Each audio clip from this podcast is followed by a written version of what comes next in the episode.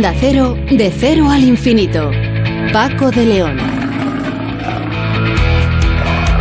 Señoras y señores, eh, muy buenas madrugadas y bienvenidos a esta cita semanal aquí en De Cero al Infinito, este programa diferente para gente curiosa en el que tenemos mucho por comentar a lo largo de las próximas dos horas. Pero me van a permitir que antes de nada tenga un recuerdo emocionado y cariñoso y sentido para un compañero que esta semana se nos marchó para siempre. Seguramente eh, uno de los mejores, si no el mejor guionista que ha tenido la radio española, Antonio Rúa, durante muchos años, guionista de, de Luis del Olmo y que también trabajó en esta casa y que, como digo, los 80 años nos ha dicho adiós para siempre. Descanse en paz y un fuerte abrazo, Antonio Rúa, querido compañero. Bueno, en primer lugar vamos a empezar hablando con Héctor Peinado, líder del grupo de microambiente y metástasis del CENIO, eh, al que le preguntaremos qué ocurriría, por ejemplo, si los investigadores pudieran predecir la metástasis y bloquear los mecanismos que la hacen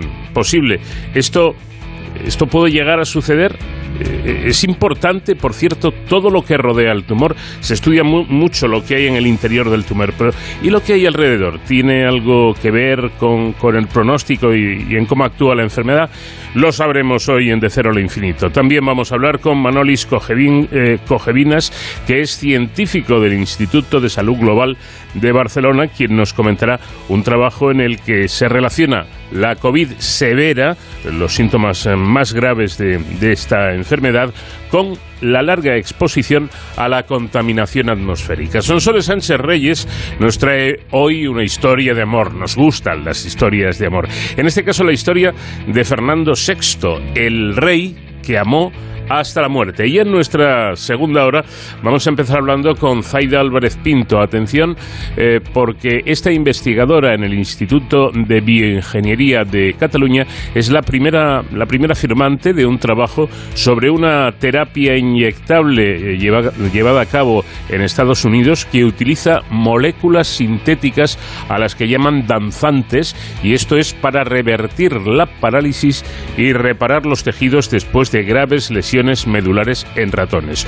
Ojo, sin echar las campanas al bueno. Esto está en fase animal y quedaría mucho tiempo eh, para que este estudio pueda pasar a, a humanos. Eh, pero imagínense, es que han hecho un experimento, insisto, con ratones. En el, el, estos ratones tenían eh, serias, serios problemas en la médula espinal, seccionada en muchos casos, y a través de las inyecciones de este tratamiento, al poco tiempo, esos ratones volvieron a andar casi nada. Es muy esperanzador, pero hay que ser todavía muy cautos con este tipo de experimentos. Hablaremos con Agustín Blanco, director de la Cátedra Martín Patino de la Cultura del Encuentro de la Universidad Pontificia de Comillas y responsable del Informe España 2021, un extenso documento anual que en esta ocasión se centra en las consecuencias de la pandemia. Consecuencias en todos los ámbitos, ¿eh? consecuencias sociales, consecuencias eh, económicas, eh, cómo, hay, cómo ha actuado la, o qué consecuencias ha tenido la pandemia en el, en el paro, cómo ha afectado a los jóvenes. En fin, un, un documento muy interesante del que vamos a hablar también hoy. Y en Héroes eh, sin capa ya, eh, para cerrar el programa como tenemos por costumbre, hoy nuestro experto David Ferrero nos hablará del contingente español en Haití. Y todo ello trufado, adornado con la música de un grande, grandísimo de la música. No tuve la oportunidad de verle en directo, pero me han dicho que en directo era realmente espectacular. Hablo de un hombre menudo, pero con una voz extraordinaria. Él es Prince.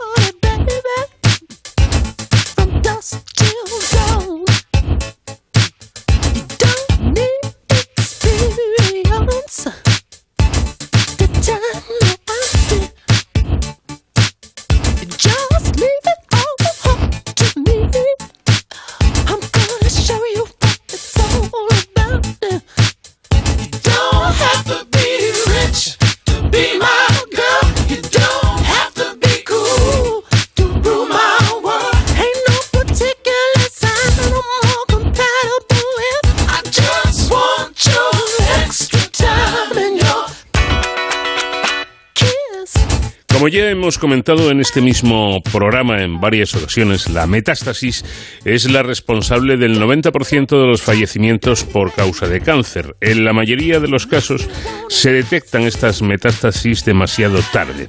¿Qué ocurriría si los investigadores pudieran predecir la metástasis y bloquear los mecanismos que la hacen posible? Pues sencillamente que la metástasis no llegaría a producirse y con ello muy posiblemente se salvarían miles, millones incluso de vidas en todo el mundo. ¿Dónde está la dificultad para que esto sea posible?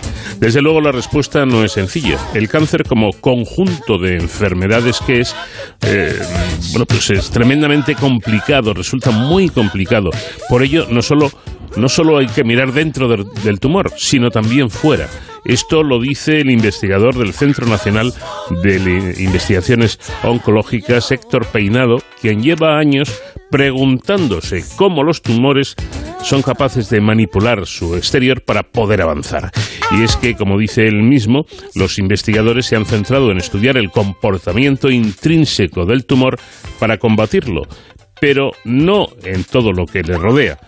Héctor Peinado, líder del grupo de microambiente y metástasis del CENIO. ¿Qué tal? Buenas noches. Hola, buenas noches. ¿Qué tal? ¿Cómo estáis? Pues encantados de saludarle y de conocer un poco sobre este tema eh, realmente fascinante. Eh, bueno, y como el empeño suele tener su, su recompensa, Héctor, acaban de, de descubrir ustedes un mecanismo involucrado en los primeros momentos de la metástasis del melanoma.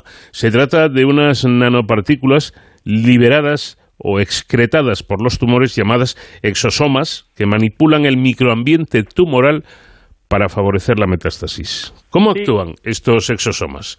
Sí, correcto. Muchas gracias, ¿no? Primero por vuestra atención. Y mira, nosotros llevamos estudiando estas partículas pues desde hace siete años, ¿no? Este trabajo que de hecho hemos publicado.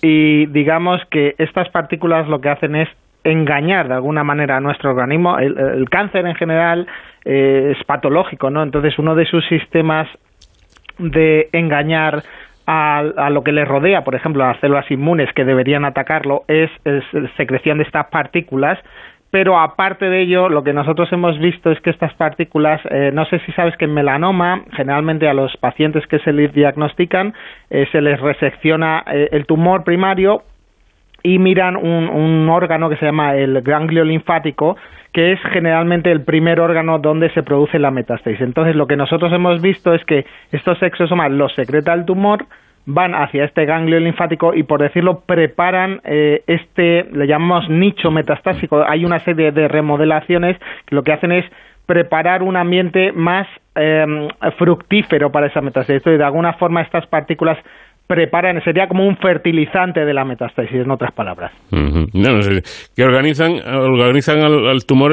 la recepción de bienvenida, ¿no? Exacto, exacto. Bueno, como esto es complicado, le, voy a eh, rogar que nos aclare algunos nombres, algunos conceptos. Por ejemplo, ¿qué es la molécula NGFR? Sí, NGFR eh, eh, viene del inglés Nerve Growth Factor Receptor, que es el factor de crecimiento del factor eh, nervioso. al final, NGFR es Nerve Growth Factor. Entonces, este factor de crecimiento estaba estudiado en, como su nombre indica, en el sistema nervioso, ¿no? tiene una serie de funciones fisiológicas en el desarrollo del sistema nervioso.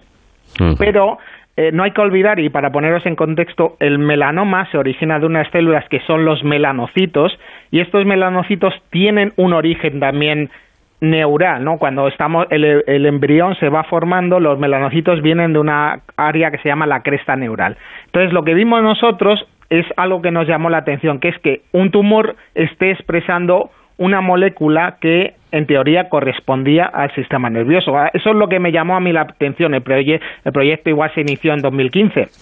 Y vi que el melanoma tenía esta molécula y dije, ¿y por qué? ¿No? ¿Por qué algo? Ya sabes que los científicos, cuando hay cosas raras y no nos encaja, nos preguntamos, ¿y por qué? Entonces vimos que esta molécula, que en teoría no la tendría que expresar el melanoma, no solo eso, sino que además la transfería a este ganglio linfático, de alguna forma no se aparecía el ganglio linfático con esta molécula de una manera aberrante. Y lo que hemos visto es que lo que hace es, estos exosomas lo que hacen es coger esta proteína, el NGFR, y la transfieren al ganglio linfático preparando, es como por decirlo, la composición de ese fertilizante, ¿no? Sería una de las moléculas que hemos visto que luego bloqueándola reducimos la metástasis o inhibiéndola la reducimos. O sea que es una molécula que podría ser una nueva diana terapéutica, no en melanoma en este caso. Bueno, y parece que también lo promueven como, como un nuevo biomarcador de metástasis temprana del melanoma para definir grupos de, riesgo y anticiparse a la, a la propia eh, metástasis, porque según ustedes, un mayor número de células metastásicas eh, que, que, expresan eh, NGFR en el ganglio centinela se correlaciona con un peor pronóstico de la enfermedad, ¿no? Sí, correcto. O sea, un concepto aquí interesante es que, claro, cuando a ti te diagnostican un tumor, si no tienes metástasis, generalmente es tratable. Si tienes una metástasis temprana es incluso manejable, pero claro, cuando ya tienes muchísimas metástasis es menos tratable. Entonces, eh, nuestra investigación se centra en los primeros pasos de la metástasis. De hecho, es un concepto que se llama el nicho premetastásico. Entonces, lo que hemos visto es que estas células pioneras que van al nódulo linfático eh, de los pacientes, este estudio lo hemos realizado en pacientes de melanoma, cuanto más número de células que expresan este receptor eh, estén en ese ganglio, peor va a ser el pronóstico. Entonces, lo importante es que lo que pretendemos ahora es identificar a nivel de anatomía patológica, por ejemplo, pacientes de melanoma, si tienen X número de células metastásicas eh, que podamos intervenir terapéuticamente, que es el futuro de esto, es el desarrollo de un nuevo inhibidor que pueda bloquear estas células que expresan NGFD. Por decirlo, aparte de un pronóstico, lo que nosotros estamos intentando es una terapia adicional. Eh, señala, señala usted que hasta hace poco, pocos años el microambiente que rodea los tumores pasaba desapercibido y por lo que nos está usted contando parece que es algo muy importante. Sí, sí, de hecho, a ver, yo me dediqué, eh, cuando me fui a hacer el postdoc a Estados Unidos, allá por 2008, era cuando se empezaba a ver... Eh, que el microambiente, todo lo que rodea al tumor de alguna forma contribuye a su desarrollo. Porque el tumor, obviamente, la, la fuerza que lleva al tumor, por decirlo, el origen del tumor suele ser mutaciones, como se, sabréis, ¿no? En diversos tipos tumorales, mayor número de mutaciones. Lo que pasa es que se dieron cuenta que aparte de estas mutaciones que nosotros llamamos drivers, ¿no? que realmente desarrollan el tumor, su contacto con el exterior, ya sea con el sistema inmune o, en este caso, que producen un fenómeno que se llama linfangiogénesis, que es básicamente cómo nutrir al tumor por la generación de vasos linfáticos que le conectan con el ganglio linfático. Pues todo eso que rodea al tumor hemos visto que de alguna forma eh, colabora en el proceso metastásico, aunque inicialmente eh, no estaban diseñados para eso. Obviamente el sistema inmune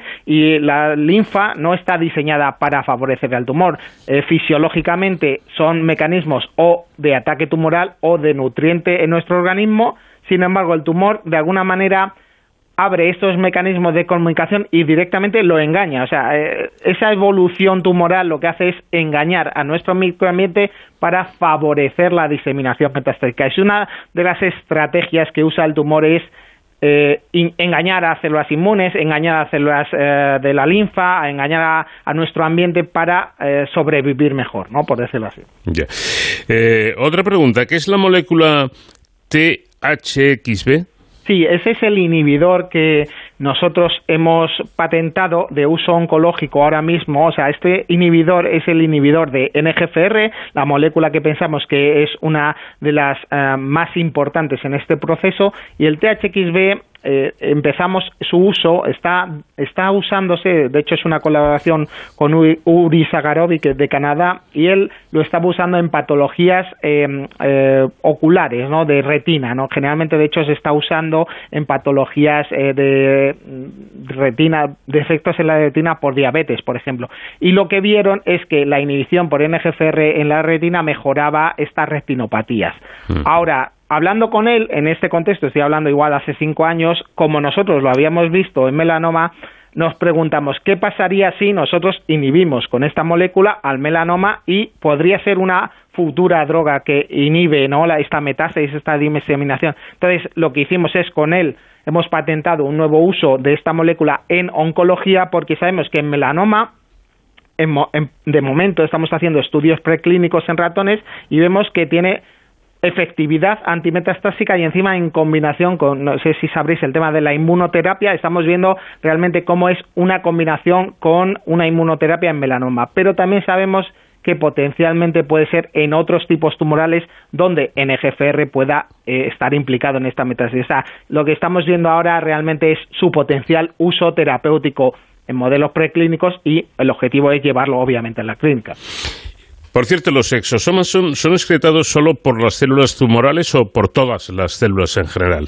Eh, en general, todas las células eh, de nuestro organismo pueden secretarlo. Bien es cierto que cuando tú tienes un proceso patológico, en este caso el cáncer, o también, por ejemplo, eh, por estrés, el estrés celular y demás, incrementa mucho la secreción de exosomas. Estas partículas, por decirlo, es un sistema de comunicación. Yo llevo bastantes años con ello, hasta, por decirlo, el año 2012 no se sabía su implicación en el nicho premetastásico, que es un poco nuestros estudios, pero antes ya se conocía que las vesículas secretadas por las células sirven de comunicación entre ellas. Es como un lenguaje que tienen entre ellas. Es mandar mensajitos, botellas, eh, mensajitos en las botellas, ¿no? Realmente mm. es un poco. Ahora, puesto en patología, lo que sabemos es que el cáncer, y en este caso el melanoma, lo que hace es incrementar esta comunicación. Incrementa, pues si una célula normal echa mm, mil botellas, pues el melanoma echa diez mil, cien mil. Y eso favorece una comunicación errónea o patológica con su ambiente. Entonces, realmente lo que hemos visto es que interviniendo esas comunicaciones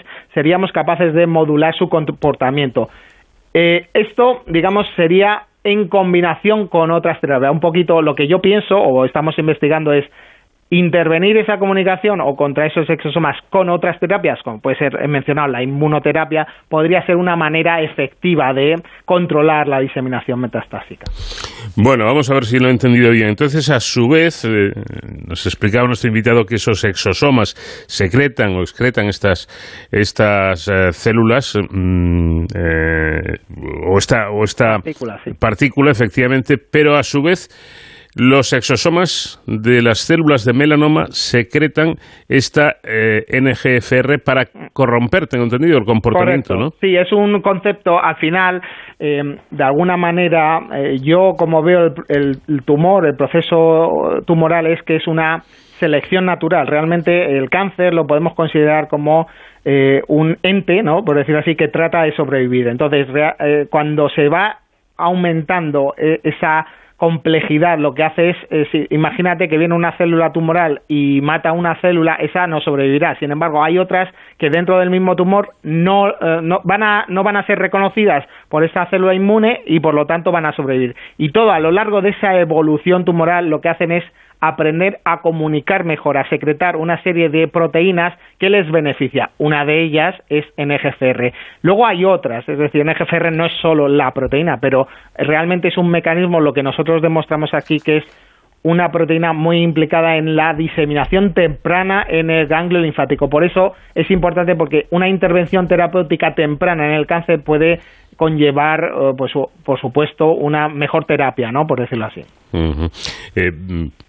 creo, creo que lo ideal es eh, adelantarse a la metástasis hasta el punto de intuirla antes de que aparezca en su estadio más, más pequeño, ¿no? Pero, pero eh, incluso si ya ha aparecido o está, está eclosionando, entre comillas, esa metástasis, ya sería bueno, ¿no?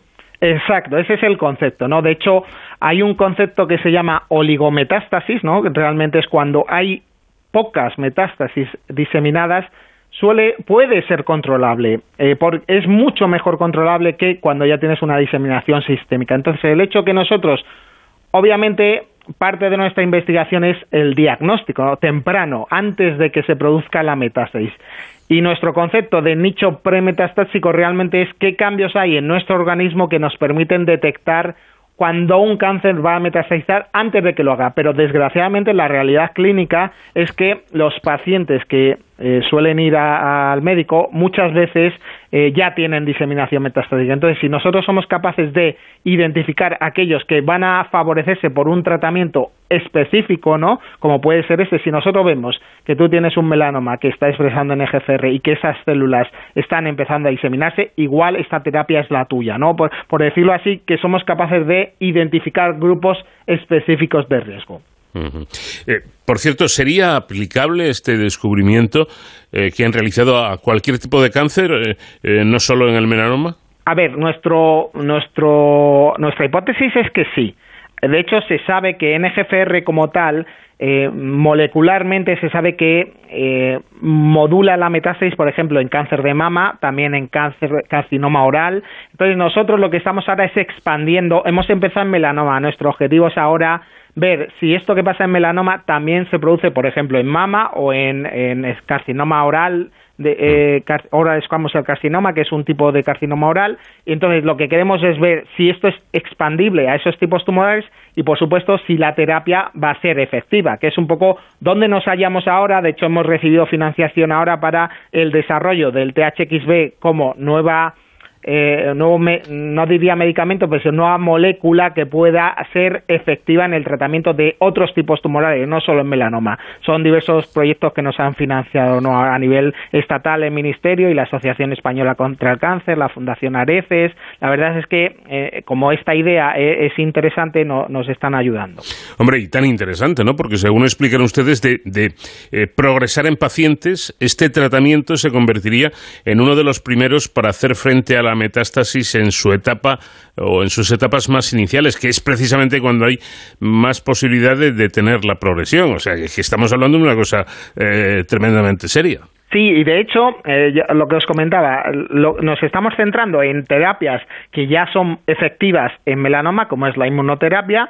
Se sabe que hay una serie de pacientes que son eh, muchos que se un porcentaje pues estamos hablando de un 15% que responden a inmunoterapia pero desgraciadamente el 85% restante no. Entonces eh, lo que queremos es si la combinación de esta molécula con inmunoterapia lo que le hace es más efectiva. He de decirte que lo que nos está saliendo en el laboratorio en ratones, como siempre, no eh, ponerlo en, su magnitud es que nosotros estamos analizando estudios preclínicos, todo indica que va a ser así. Ahora, necesitamos desarrollo, por una parte, de la molécula en sí misma y el apoyo ¿no? de, empresas que nos puedan eh, dar ese salto para ver si esta hipótesis que nosotros tenemos en modelos preclínicos realmente es aplicable a la clínica, que es un poco donde nos dirigimos. Precisamente por ahí iba yo. ¿En qué momento se encuentra el, el trabajo? Pues, eh, como te decía, ahora es en la fase preclínica. Estamos usando modelos animales de melanoma y de carcinoma oral eh, para ver si esta molécula, por una parte, es efectiva en ellos, eh, que de momento promete, ¿no? Quiero decir, llevamos año y pico trabajando en ello y parece que sí. Ahora, aparte de eso, también estamos analizando lo que se llama farmacodinámica, ¿no? Es decir, la dosis o la vía de administración eh, aquí tenemos en el CENIO un, departamento de terapias experimentales que nos está ayudando a lo que puede ser el, el desarrollo de esta molécula, ¿no? Entonces estamos ahora mismo trabajando en ello. El objetivo es que nosotros podamos demostrar su eficacia y su farmacodinámica para que realmente se pueda licenciar o eh, pase, eh, digamos, eh, que esto pueda interesar ¿no? pues a una farmacéutica que lo desarrolle, ¿no? por decirlo así. A ver si me apruebo o me suspende, ya para finalizar, Héctor. Entonces resulta que la molécula NGFR indica indica que hay mm, serias posibilidades de que la, la metástasis aparezca, incluso em, progrese pero hay otra molécula que es la THXB con la que podríamos inhibirla. Correcto, un 10 te doy. bueno, es que con un profesor como usted es fácil.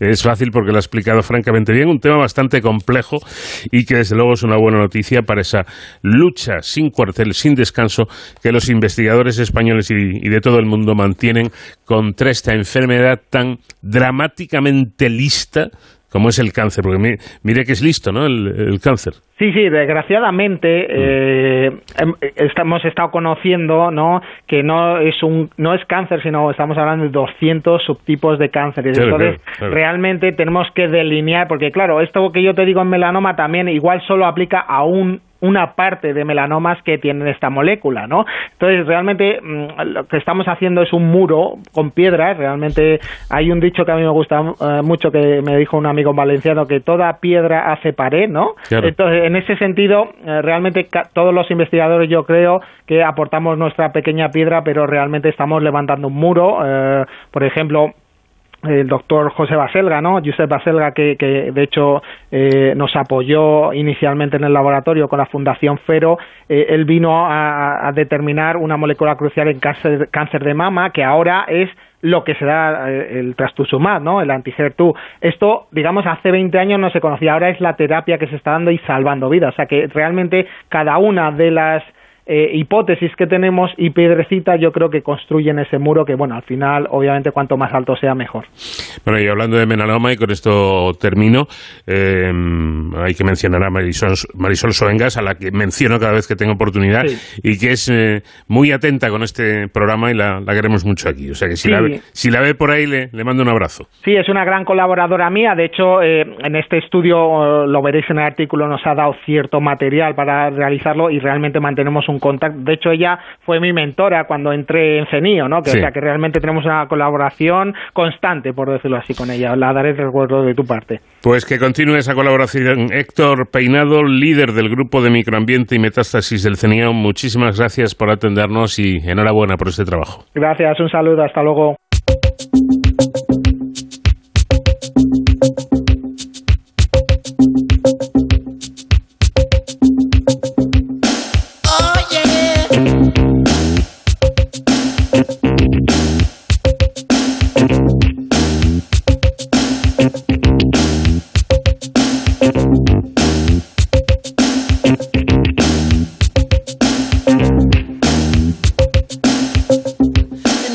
Skinny man died of a big disease with a little name. By chance, his girlfriend came across a needle, and soon she did the same.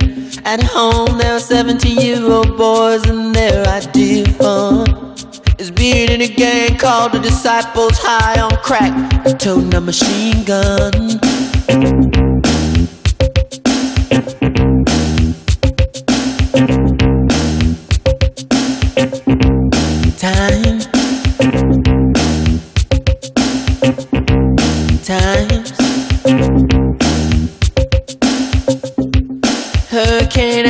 Off a church and kill everyone inside. You turn on the telly and every other story is telling you somebody died. My sister killed her baby cause she couldn't afford to feed it. Was sending people to the moon. In September, my cousin tried reefer for the very first time. Now he's doing horse. It's June. Uh.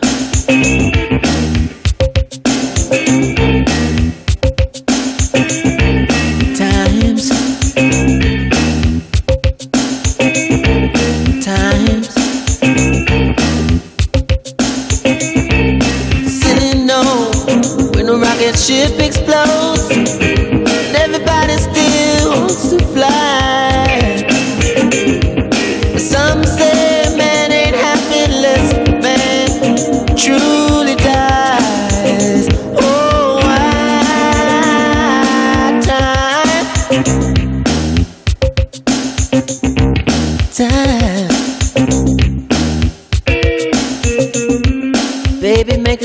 Star Wars fly neighbors just shine home.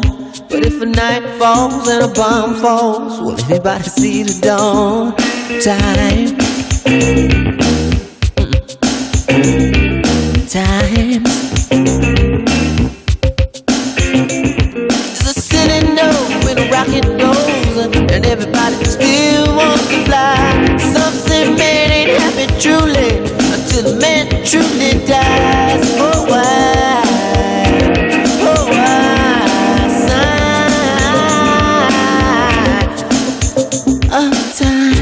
Exposición prolongada a la contaminación del aire se relaciona con un mayor riesgo de enfermedad o de enfermar por COVID-19 en aquellas personas que se infectan, según indica un estudio coliderado por el Instituto de Salud Global de Barcelona, ISGlobal, y el Instituto de Investigación Germán Trias y Pujol, de Badalona. El trabajo proporciona un argumento adicional a favor de los beneficios para la salud de reducir la polución atmosférica. Una serie de, de investigaciones sugieren que las regiones con mayores niveles prepandémicos de contaminación atmosférica tuvieron una mayor incidencia de casos y muertes por COVID-19. Sin embargo, la explicación detrás de esta asociación aún no estaba clara. Podría ser que la polución aumente la transmisión viral por vía aérea o bien que aumente la susceptibilidad de una persona a infectarse. Manolis eh, Cogevingas es científico de ISGlobal y primer autor de este trabajo. Manolis, ¿qué tal? Muy buenas noches. Ah, buenas noches. Bueno, parece que la clave está en que los estudios previos se basaron en casos diagnosticados pasando por alto los casos asintomáticos, ¿no? Exacto. Los primeros estudios simplemente asociaron a la enfermedad eh, COVID en ciudades eh, con la contaminación atmosférica y eh, es, es normal de pensar que, claro, COVID aparezca primero en ciudades porque hay más densidad de población y es allá donde tenemos más contaminación atmosférica. Pues hay una, asociación, pero no sabe si esta es una asociación de verdad eh, causal o es simplemente una coincidencia. Y aquí era la crítica de los primeros estudios. Y nosotros con nuestro estudio, eh, que es muy grande, es de 10.000 personas, eh, superamos esa crítica porque hemos podido también evaluar casi 5.000 con test, eh, un test de anticuerpos y sabemos quién ha, sido infectado, asintomático o sintomático, y quién ha desarrollado síntomas de, COVID. Y es esto, por eso ese es el estudio más em, informativo sobre contaminación atmosférica y COVID. ¿Realmente la exposición prolongada a la contaminación del aire aumenta el riesgo de enfermar de, de enfermar de COVID? Sí, mira, eh, francamente, COVID-19 es una enfermedad eh, um, más asociada con, con la atmosférica. Pues, contaminación atmosférica se asocia con mucha cosa y COVID es una más y afecta la susceptibilidad de las personas. Sabemos que la edad es importante, la obesidad es importante, las hombres y mujeres tienen diferentes riesgos, hombres tienen más, tener más um, enfermedades crónicas es importante, pues también una, una exposición eh, muy importante ambiental afecta la severidad de la, de, la, de COVID, claramente. ¿Cómo se hizo este, este trabajo? Eh, aprovechamos el hecho que teníamos estudios muy grandes em, en Cataluña y, y, eh, pusimos juntos todos esos estudios, 10.000 personas, que los seguimos en el tiempo, pues sabíamos muchas cosas sobre esas personas eh, de antes de la pandemia, mm, evidentemente dónde vivían, si eran obesos, si fumaban, su nivel educativo, dónde trabajaban, eh, si hacían actividad física, muchas cosas, y, y por eso es un estudio potente. Y mm, evaluamos la, la exposición crónica de, de contaminación atmosférica. Es, lo que queríamos hacer. No queríamos, em, no podíamos evaluar si la eh, contaminación atmosférica, ah, mm, si, las, partículas em, llevan también bacterias y virus, sí que pueden llevar, pero no es esto el problema, porque la contaminación de verdad al virus era a los interiores, no a los exteriores. Pues nosotros nos concentramos a la contaminación exterior y es lo que asociamos. Y mira, encontramos ah, que, primero, no afecta la probabilidad de ser infectado, pero si te infectas, eh, tienes más más riesgo de desarrollar una enfermedad grave y esto lo hemos podido contrastar también con los análisis de laboratorio muy muy extensos que hicimos que claramente más altos niveles de los anticuerpos y que asocian con la severidad. Esto significa, eh, Manolis, que, los habitantes, no sé, por decir un lugar eh, muy saludable, el del, Pirineo, eh, por ejemplo, tienen menos riesgos de padecer una COVID severa que, no sé, los habitantes de Barcelona o de Madrid. En sí, en relación a la contaminación atmosférica, sí. Ah, ahora, ah, evidentemente depende, la severidad depende de dos factores. Nosotros solo añadimos un factor importante adicional en lo que sabemos. Ah, si los habitantes, por ejemplo, del Pallars, aquí a la, cerca de Andorra, de mm. Cataluña, son más obesos por alguna razón que los habitantes de la ciudad, no, no es este el caso, ¿eh? pues eh, obesidad es súper importante. Pues tenemos que evaluar eh, diferentes factores y eh, este estudio eh, es em, y, esa es la, evaluación que tenemos de la comunidad científica es que es el estudio más potente que tenemos hasta ahora y añade un factor más y bueno y ¿qué, cuál es el mensaje pues el mensaje de antes también de reducir niveles de contaminación atmosférica, porque aparte de cáncer y enfermedades cardiovasculares y no sé qué, muchas otras cosas, pues COVID severo también. Vamos, que si había dudas quedan despejadas, ¿no? La contaminación es muy dañina para, para la COVID y, para todo. Señalan ustedes que los resultados van en línea precisamente con la asociación entre contaminación y hospitalización que se ha descrito para otras infecciones respiratorias como la gripe o una neumonía, lo que creo que, que acerca la COVID a este tipo de infecciones que crean problemas de salud graves y en los que la contaminación del aire que respiramos tiene mucho que ver. Tiene razón, absolutamente.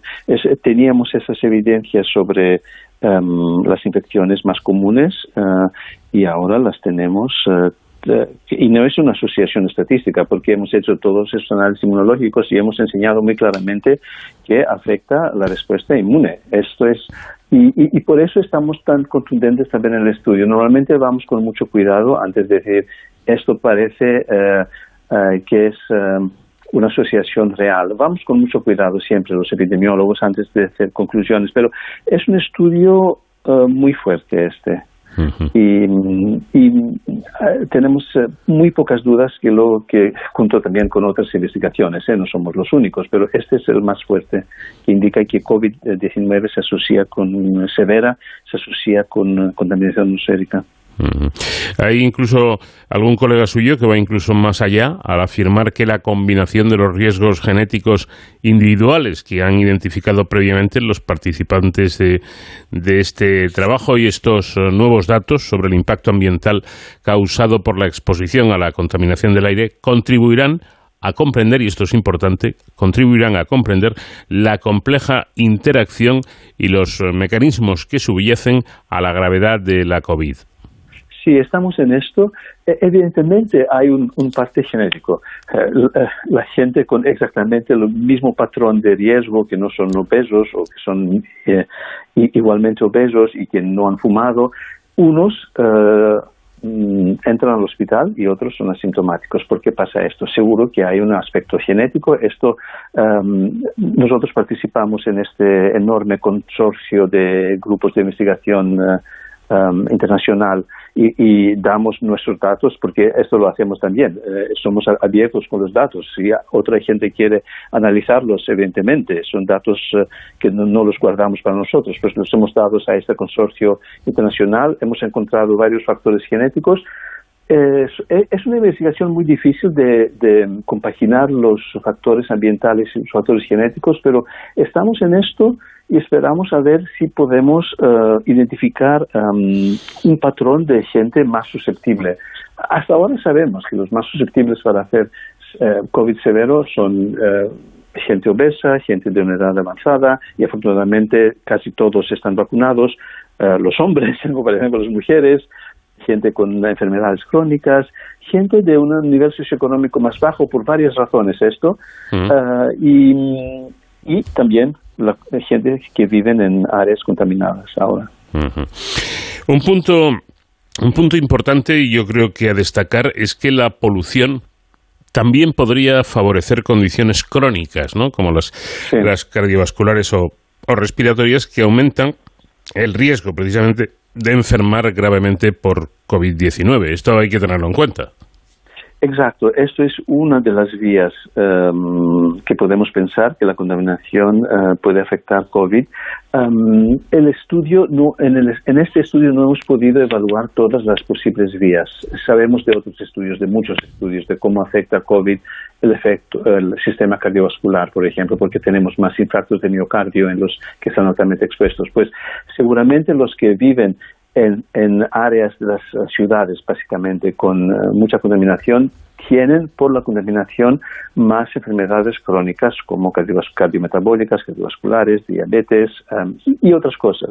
Y esto es una vía, pero hay, em, sabemos que afecta la inflamación, la contaminación, sabemos y nosotros lo, demostramos en nuestro estudio que afecta la respuesta del sistema inmunitario, que es crucial para COVID, pero hay otras vías que nosotros no hemos podido evaluar. cada estudio no puede hacer todo, nosotros hemos hecho una parte. Una parte, a mi juicio, importante. Así que Manolis Cogevina, eh, Cogevina sí, científico de Isglobal y, y primer eh, autor de este trabajo. Muchísimas gracias por habernos atendido. Gracias, gracias a ti. Esta noche Sonsoles Sánchez Reyes ha decidido traernos a esta sección una historia de amor, lo cual es de agradecer. Sonsoles, ¿qué tal? Muy buenas noches. Muy buenas noches, Paco. Y es que resulta que todos los reyes españoles, desde los Austrias hasta, eh, están, mejor dicho, sepultados en el Panteón Real de El Escorial, salvo dos. Felipe V, que lo está en la granja de San Ildefonso, y Fernando VI, que está enterrado en la iglesia de Santa Bárbara de Madrid. ¿Cuál es la razón que llevó a Fernando VI a elegir este emplazamiento? Pues esa razón es nada más y nada menos que el colofón de una historia de amor infrecuente para un matrimonio de conveniencia, propio de los monarcas de la época. Fernando VI de Borbón, Madrid 1713, Villaviciosa de Odón 1759, llamado el Prudente o el Justo, rey de España desde 1746 hasta 1759, era el cuarto hijo de Felipe V y su primera esposa, María Luisa Gabriela de Saboya y la muerte de su hermano mayor, Luis, en 1724, le convirtió en príncipe heredero. La elegida para ser su reina era la princesa portuguesa Bárbara de Braganza. A pesar de los retratos idealizando su belleza, tenía el rostro marcado de viruela y era obesa, pero su personalidad causó muy grata impresión al príncipe Fernando. Igual que él, la princesa era culta, piadosa, de agradable carácter, dominaba seis idiomas y amaba la música, llegando incluso a componer. Se casaron en la Catedral de Badajoz el 15 de enero de 1729. Él tenía 15 años y ella 18. Las capitulaciones se firmaron en un puente de madera construido para la ocasión a modo de palacete sobre el río Calla en la frontera. Badajoz fue elegida por encontrarse a medio camino entre Madrid y Lisboa el acuerdo incluía el matrimonio de la hermana del príncipe, María Ana Victoria, de 11 años, con José, de 15 años, príncipe de Brasil, hijo de Juan V, rey de Portugal. El suyo fue un matrimonio feliz. Bárbara de Braganza era inteligente, ayudaba a su marido en las cuestiones de Estado y promovía las artes y la cultura. La Academia de Bellas Artes de San Fernando, el Jardín Botánico, la música de Farinelli o el teatro recibieron todo su apoyo. Doña Bárbara estuvo siempre muy preocupada por su salud y la de su esposo. El asma que padecía le hacía sufrir mucho. El rey mandó consultar a los mejores médicos de España y de Europa. Todos aconsejaban un estilo de vida más saludable, evitando los excesos en la comida. Pero la reina era muy aficionada a la buena mesa. En sus últimos años vivía obsesionada por la enfermedad y la muerte. El asma se había ido agravando y complicando con otras enfermedades y sentía pánico de morir repentinamente. Estaba también angustiada por la posibilidad de quedarse viuda y desvalida. Se convirtió en una mujer ansiosa de acumular riquezas. Ahorraba de manera exagerada. Eso la hizo muy impopular. En el momento de su fallecimiento tenía más de 10 millones de reales en varias bolsas había otros 11.000 y en acciones había invertidos más de 800.000 doblones. Se criticó que en el testamento otorgado el 24 de marzo de 1756 legara su fortuna a su hermano, el infante Pedro de Portugal, lo que se interpretó como un afán de sustraer bienes a España. Dejaba legados a miembros de la familia real y a sus servidores, entre ellos Farinelli y Scarlatti. Al rey le legaba una imagen de la Virgen, de su devoción y algunas joyas. También asignaba cantidades importantes para limosnas y misas por su alma y 29 doblones para hacer su sepulcro que realizó Juan León. Descontados estos legados que superaban los 4 millones de reales, más el coste del funeral y las misas, el hermano de la reina, único heredero, recibió 7 millones de reales. Cuando la reina falleció a los 47 años, la madrugada del 27 de agosto de 1758 en el Palacio de Aranjuez, al no haber tenido descendencia, no tenía derecho a ser enterrada en el Escorial junto a los monarcas. Fue sepultada en el Real Monasterio de la Visitación de Madrid, el monasterio de monjas de San Francisco de Sales, conocido como las Salesas Reales, y fundado por ella misma. El informe médico relata sus últimos momentos. Dos días antes de morir se le quitó la voz del todo, no por embarazo de la lengua, sino por defecto de la respiración. Las fuerzas se le debilitaron hasta tal punto que no podía hacer en la cama el más mínimo movimiento sin tener un desmayo. Tuvo algunas lipotimias ligeras y su cuerpo estaba tan pesado como un mármol. Oprimida de todos estos síntomas, a las dos y media de la mañana del día 27 de agosto se privó de repente de todos los sentidos y en este estado murió a las 4 de la mañana. En su testamento pedía ser amortajada con el hábito de las salesas. El féretro se expuso en el Palacio Real de Aranjuez. Marchó por la tarde a Madrid y el 28 de agosto llegaba al monasterio de las Salesas Reales para ser enterrado un día más tarde. Años antes, la reina imaginó un monasterio de salesas para educar al modo europeo a doncellas nobles. Encargó un proyecto siendo elegido el de Francisco Cartier. Las obras comenzaron en enero de 1750 y acabaron en 1758, algo antes de fallecer la reina, inaugurándose con solemnes ceremonias en presencia de ella. La reina fue criticada por los grandes gastos ocasionados a la Hacienda Real, pues el coste se calculaba en 83 millones de reales y por la apariencia grandiosa del monumento. Sobre el monasterio hubo coplillas como la que decía Bárbaro edificio, bárbara renta, bárbaro gasto, bárbara reina. Un año más tarde, en 1759, sin lograr reponerse de la muerte de su mujer, fallecía Fernando VI y sorprendía a la corte y al pueblo al rechazar ser enterrado en el Escorial prefiriendo permanecer junto al amor de su vida en las Salesas Reales, como sigue en la actualidad, en dos sepulcros pared con pared en la parroquia de Santa Bárbara, ubicada en el centro de Madrid, en la zona de Chueca. La actual calle del General Castaños, esquina precisamente a la calle Bárbara de Braganza. La muerte de Bárbara de Braganza había causado una profunda pena a su marido. Desolado, para evitar recuerdos, se encerró en el castillo de Villaviciosa de Odón, acompañado de un pequeño séquito durante lo que se llamó el Año sin Rey. Deprimido, dejó de comer. Arrojaba platos y vasos a sus sirvientes, trataba de ahorcarse con sus sábanas y rogaba que le dieran ideas porque su cabeza estaba vacía. Le servían la comida en vajilla de plata para que no intentara comérsela de cristal. No quería ver a nadie salvo a sus médicos ni a sus ministros, negándose a despachar los asuntos de Estado. Sus lamentos por las noches se oían en todo el castillo. Farinelli, la casa, la música, su colección de relojes, la flota del Tajo, ya no entretenían al rey. Pero según el embajador británico en España, no pronunciaba palabra que indicase enajenación mental. Dejó de afeitarse, Paseaba en camisa y bata sin cambiar en muchos días. No se acostaba por la noche, tenía miedo a no despertar y no quería comunicarse. Llegó a presentar convulsiones. Comenzó un deterioro físico rápido. Despidió a Farinelli y a su confesor e hizo un testamento que ni dictó ni firmó, solo asintió, probablemente sin prestar atención. Desde enero o febrero de 1759 quedó postrado en cama, sin controlar esfínteres.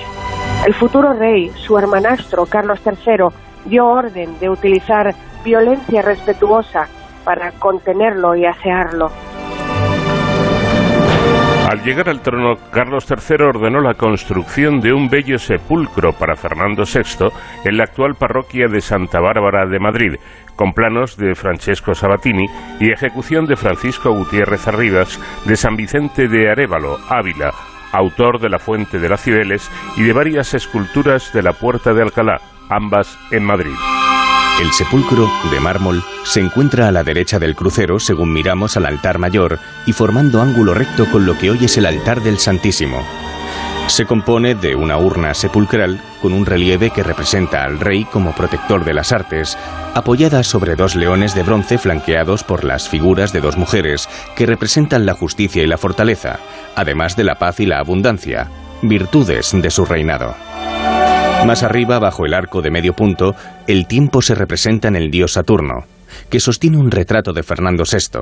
Bajo este, dos angelitos levantando un paño de pórfido que cubre parte del sepulcro, lloran y sujetan el cetro y la espada, símbolos de poder. Hay también dos esferas del mundo con una corona real. El conjunto está coronado por la figura de la fama y un ángel que sostiene el escudo de armas del monarca en mármol blanco, rodeado del tuisón de oro en bronce dorado. Destaca en la parte inferior la inscripción en latín de Juan de Iriarte. Aquí yace el fundador de este monasterio, Fernando VI, rey de las Españas, óptimo príncipe, que murió sin hijos, pero con numerosa prole de virtudes, padre de la patria, el 10 de agosto de 1759. Carlos III dedicó este monumento de tristeza y piedad a su queridísimo hermano, cuya vida hubiera preferido al reino. El sepulcro de Fernando VI da la iglesia y el de Bárbara de Braganza está junto a este, pero da a una capilla. En el lado opuesto, a la izquierda del altar, encontramos la sepultura del general Leopoldo O'Donnell, realizada por García Suñol, casi un siglo después. En ese lado también se encuentra la tribuna regia de madera. Sobre ella, dos escudos, el de España y Portugal. Ambos sepulcros regios se concluyeron en 1765 y el viernes 19 de abril se trasladaron a ellos los cuerpos que desde su fallecimiento habían estado depositados en la cripta de la iglesia, debajo del coro bajo, donde están los enterramientos de las monjas. La iglesia permanece hoy, pero en 1870, en la Primera República, el convento fue expropiado por el Estado, convirtiéndose en sede de los juzgados, como sigue siendo hoy, que alberga el Tribunal Supremo hubo dos graves incendios en 1907 y 1915 que no afectaron a la iglesia. Pues es en definitiva la historia de Fernando VI, el rey que amó hasta la muerte. Gracias como siempre, Sonsoles, y hasta la próxima semana. Hasta la próxima semana, Paco. Gracias a ti. Un abrazo. De cero al infinito.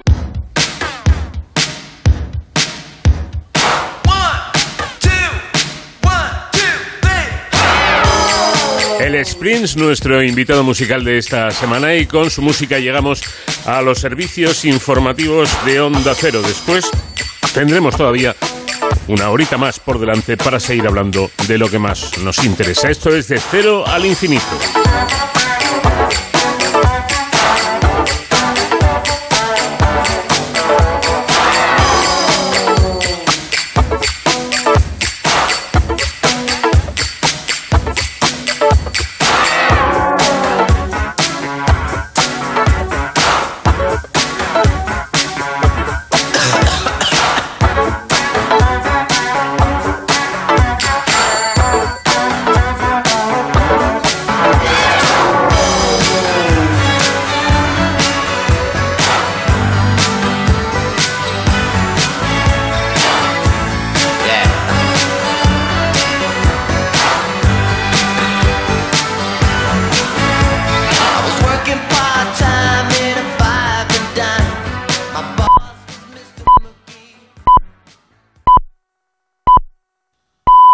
Son las 5, las 4 en Canarias. Noticias en Onda Cero. Hola, buenas noches. El gobierno de España va a restringir los vuelos procedentes de Sudáfrica y otros seis países del sur de África para aislarse de la nueva variante del coronavirus, que está desatando una gran preocupación internacional. Este temor por la nueva variante pone en alerta a todo el mundo. En Onda Cero, el doctor en salud pública y miembro de la Organización Mundial de la Salud, Daniel López Acuña, alerta de lo que está ocurriendo. Estas variantes han surgido, están surgiendo y surgirán en la medida en que no tengamos adecuadamente controlada la transmisión del virus en todo el mundo, en la medida en que no hayamos vacunado suficientemente en el mundo en su conjunto, la bolsa española ha caído un 4,96%, su mayor desplome en casi año y medio en este viernes. Todas las bolsas del mundo han sufrido bajadas tras conocerse la nueva variante del COVID y lo peligrosa que es. Victoria Torres es analista económica. Y al final esta situación lo que está haciendo es deteriorar el sentimiento de los inversores. Y este repunte de la pandemia llega en un momento sensible porque estamos en la temporada navideña que es clave para muchísimas empresas. Estamos viendo cómo los flujos se están dirigiendo a los bonos de gobierno. Recordemos que hace unos días la Unión Europea se comprometía junto a Estados Unidos a impulsar la vacunación universal hasta alcanzar el 70% de la población mundial. Es un objetivo muy ambicioso el 70% teniendo en cuenta que hoy estamos en torno al 40% con grandes diferencias entre países pobres y ricos. Son las palabras de Josep Borrell referente al impulso, al impulso para vacunar precisamente a los lugares donde no ha llegado esa vacunación. Cambiamos de, de asunto y les contamos que sindicatos y asociaciones policiales han convocado una manifestación para hoy contra la reforma de la llamada Ley Mordaza, bajo el lema No a la inseguridad ciudadana. A la manifestación van a acudir los máximos responsables de los partidos políticos como Partido Popular, Vox o Ciudadanos. En la brújula de Onda Cero, Pablo Pérez, portavoz de Jupol, el sindicato mayoritario de la Policía Nacional, ha explicado los puntos que no le gusta de la nueva ley. Vemos que ciertas modificaciones eh, que se pretenden introducir dentro de, esta, de esta ley lo que puede generar es eh, que, se, que se rompa más si cabe ese principio de autoridad y que se merme nuestra capacidad eh, operativa en la calle. un ejemplo claro es el hecho de, de no tener la obligación de convocar las manifestaciones cuando sean espontáneas. Y han podido comprobar muchos españoles que las principales ciudades han elegido este viernes para el tradicional encendido de luces navideñas. Madrid, por ejemplo, se ha iluminado después de que el alcalde, José Luis Martínez Almeida, haya inaugurado las luces tras una cuenta atrás desde la Plaza de España, que deja en la ciudad 11 millones de bombillas y 13 grandes abetos. Almeida ha pedido mirar al futuro, pero todos juntos. Llevamos año y medio muy difícil, muy complicado, pero ya estamos levantando la mirada, podemos mirar hacia el futuro con la esperanza de saber que entre todos lo podemos sacar adelante, que la situación va a ser muy complicada, pero que sin embargo el espíritu de Madrid nunca se rinde. Madrid jamás se rinde, no se ha rendido en los momentos más duros de la pandemia, no se va a rendir para ganar el futuro. Y sobre todo una cosa, todos vamos a salir adelante, todos juntos todos los madrileños saldremos para adelante, seguro. En la información deportiva, España ha derrotado por 3 a 0 a Ecuador en el primer partido de la Copa Davis que se está celebrando en Madrid. Pablo Carreño y Feliciano López ganaron sus partidos de individuales y la pareja española formada por Carreño y Granollers ganaron el partido de dobles. En fútbol, en la decimoquinta jornada de Liga en Primera División, se ha disputado un encuentro con el resultado de Athletic Club de Bilbao 2, Granada 2. En la Euroliga de baloncesto, el Barcelona ha derrotado por 96 a 73 al Salguiris. Y recordemos que las noticias vuelven en 55 minutos a la sintonía de Onda Cero, es decir, cuando sean las 6, las 5 en Canarias. Y que estas noticias siempre las pueden encontrar en nuestra página ondacero.es. Síguenos por internet en ondacero.es.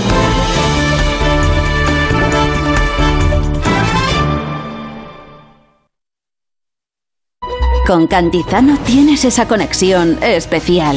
Algunos lo llaman complicidad, feeling, buenas vibraciones. Buenos días, Jaime, que me alegro de oírte.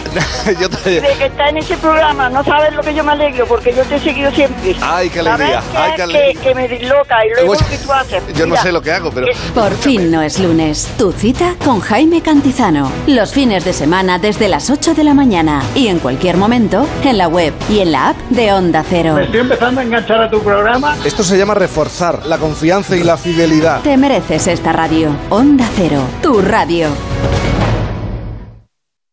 Este sábado, súbete al tren de Radio Estadio, con el final del viaje en el Estadio de la Cerámica, con dos equipos obligados a mejorar en la liga, Villarreal-Barcelona. Antes pasaremos por Mestalla con el Valencia frente al Rayo, equipo revelación de la liga. El Getafe visita el Estadio del Mallorca y desde Mendizorroza, a la vez Celta, con el habitual recorrido por los campos de Segunda División y parada especial en Madrid para asistir a la Copa Davis. Este sábado desde las las 3 y media de la tarde, súbete al tren de Radio Estadio con Edu García. Te mereces esta radio. Onda Cero, tu radio.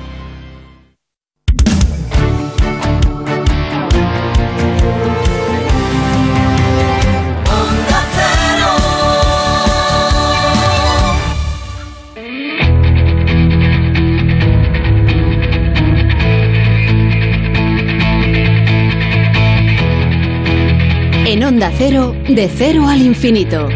Paco de León.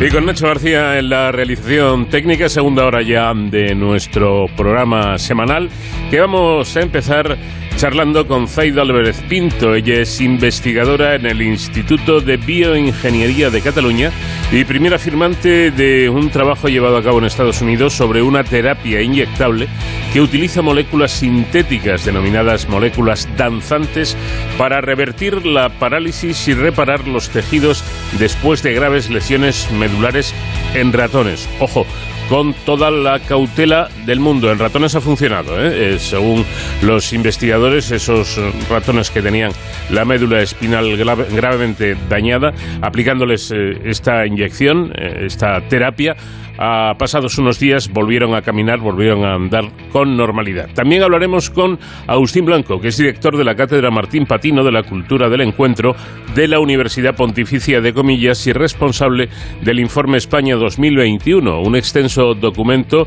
que la Universidad de Comillas edita anualmente y que en esta ocasión se centra en las consecuencias de la pandemia a todos los, niveles. Y en Héroes sin capa con nuestro experto en seguridad y emergencias, David Ferrero, hablaremos del contingente español en Haití. Y todo ello, por supuesto, con la música para seguir disfrutando de nuestro invitado esta semana que es Prince.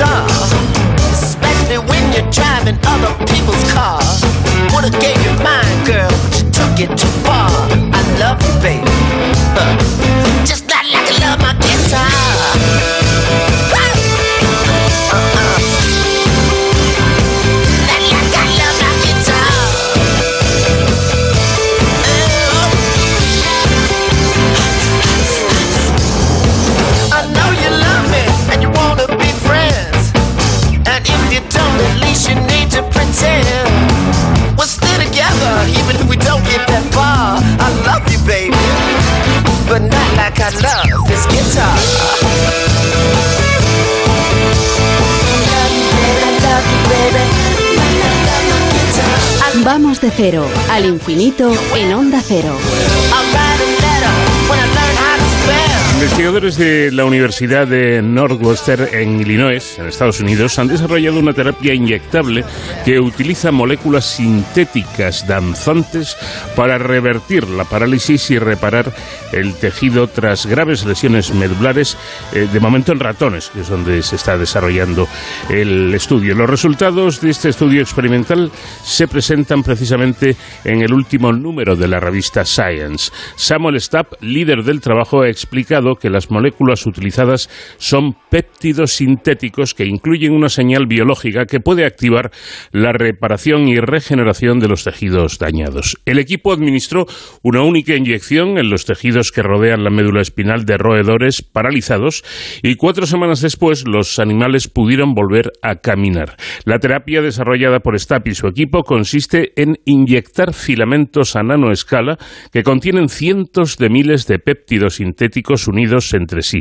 Esta arquitectura imita la matriz natural que rodea las células de la médula espinal y de otros tejidos. Además, el investigador agrega que los filamentos se disuelven primero en agua cuando se inyectan, pero en cuanto entran en contacto con los tejidos vivos de la médula, el líquido se gelifica formando una matriz que se asemeja, como decíamos, a la natural que rodea todas las las células. En el estudio figura como primera firmante la investigadora española Zaida Álvarez Pinto, que ha regresado al Instituto de Bioingeniería de Cataluña tras siete años en esta universidad americana. Zaida, ¿qué tal? Muy buenas noches. Muy buenas noches. Bueno, el titular de, la noticia puede resultar muy espectacular, ¿no? Porque inevitablemente la, la, imaginación de todos, sobre todo de aquellos que padecen una lesión medular grave o de sus familiares, pues se lanza, ¿no? Quizá quizá demasiado, por lo que yo creo que sería bueno matizar que esto eh, supongo que no significa que estos lesionados medulares vayan a caminar en poco tiempo, ya que el trabajo, como decíamos, se ha hecho en ratones y para poder ensayar en humanos, imagino que queda mucho camino, ¿no es así? Correcto, sí. Hay que, hay que tomarse estos estudios también con cautela. Yo entiendo que hay pacientes que realmente vean la luz cuando ven estos estudios, pero bueno, es un pequeño paso. Yo creo que estamos adelantando, sobre todo en ciencia, en medicina regenerativa con estos estudios.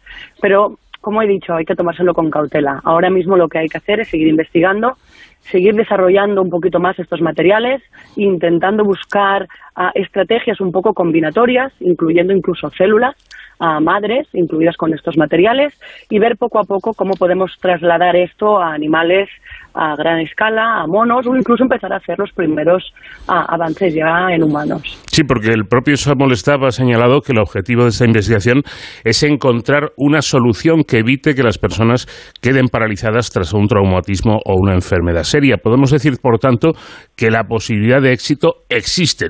No sabemos a, a cuánto plazo, pero que en cualquier caso es una muy buena noticia. Sí, por supuesto. Y además él, desde la Universidad de, de, Northwestern en Chicago, va a hacer todo lo posible para contactar con la FDA, con la Food and Drug Administration, para poder llevar a cabo los primeros ensayos clínicos en humanos lo antes posible. Esto hay veces que tarda un poquito más aquí en Europa, pero si al menos podemos conseguir buscar una colaboración y seguir utilizando estos materiales y convencer a la FDA que, que, bueno que puedan ser ah, utilizados con humanos, yo creo que será un, un muy buen paso. Pero supongo que lo de moléculas danzantes, que llama un poquito así la atención, ¿verdad? Referido a estas moléculas sintéticas que se inyectan en esta terapia, eh, tendrá algún motivo. Lo de danzantes es por algo. Sí, sí, aquí lo que hicimos es que jugamos con la química de estos materiales. Ah, cambiamos ah, la secuencia química y vimos que las moléculas dentro de las nanofibras Ah, son capaces de moverse más rápido.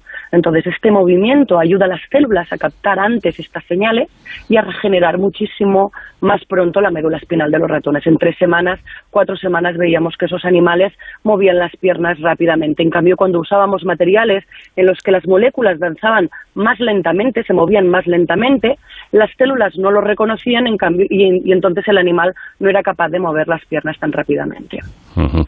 Eh, los péptidos sintéticos que antes comentábamos que se, que se utilizan, eh, lógicamente al ser sintéticos, supongo se, se fabrican, por así decirlo, en laboratorios. Pero ¿cómo se hace esto? Sí, bueno, esto es básicamente, son reacciones ah, químicas que lo que hacemos es ir linkando, ir, ir, juntando aminoácidos hasta tener lo que se le llama un péptido anfifílico. Estos péptidos o estas nanofibras, que luego reconocemos como nanofibras en un microscopio, son capaces luego de degradarse otra vez en aminoácidos y en lípidos. O sea, las células al final se lo comen. No hay nada que realmente no sea biocompatible.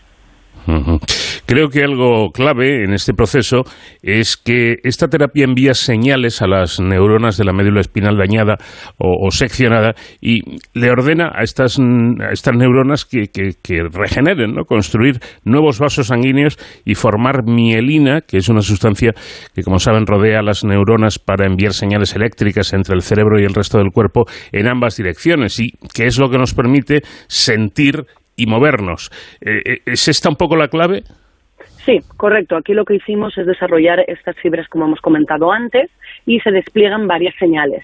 Unas de estas señales son reconocidas por las neuronas, que lo que hacen las neuronas dañadas, que lo que hacen es al reconocer esta señal empiezan a regenerar otra vez sus axones, sus brazos y sus piernas, reconectando con otras neuronas que se encuentran en, el, tejido y luego hay otras señales que son reconocidas por vasos sanguíneos y lo que hacen es regenerar esos vasos que son necesarios para aportar nutrientes y oxígeno a las neuronas que se están regenerando.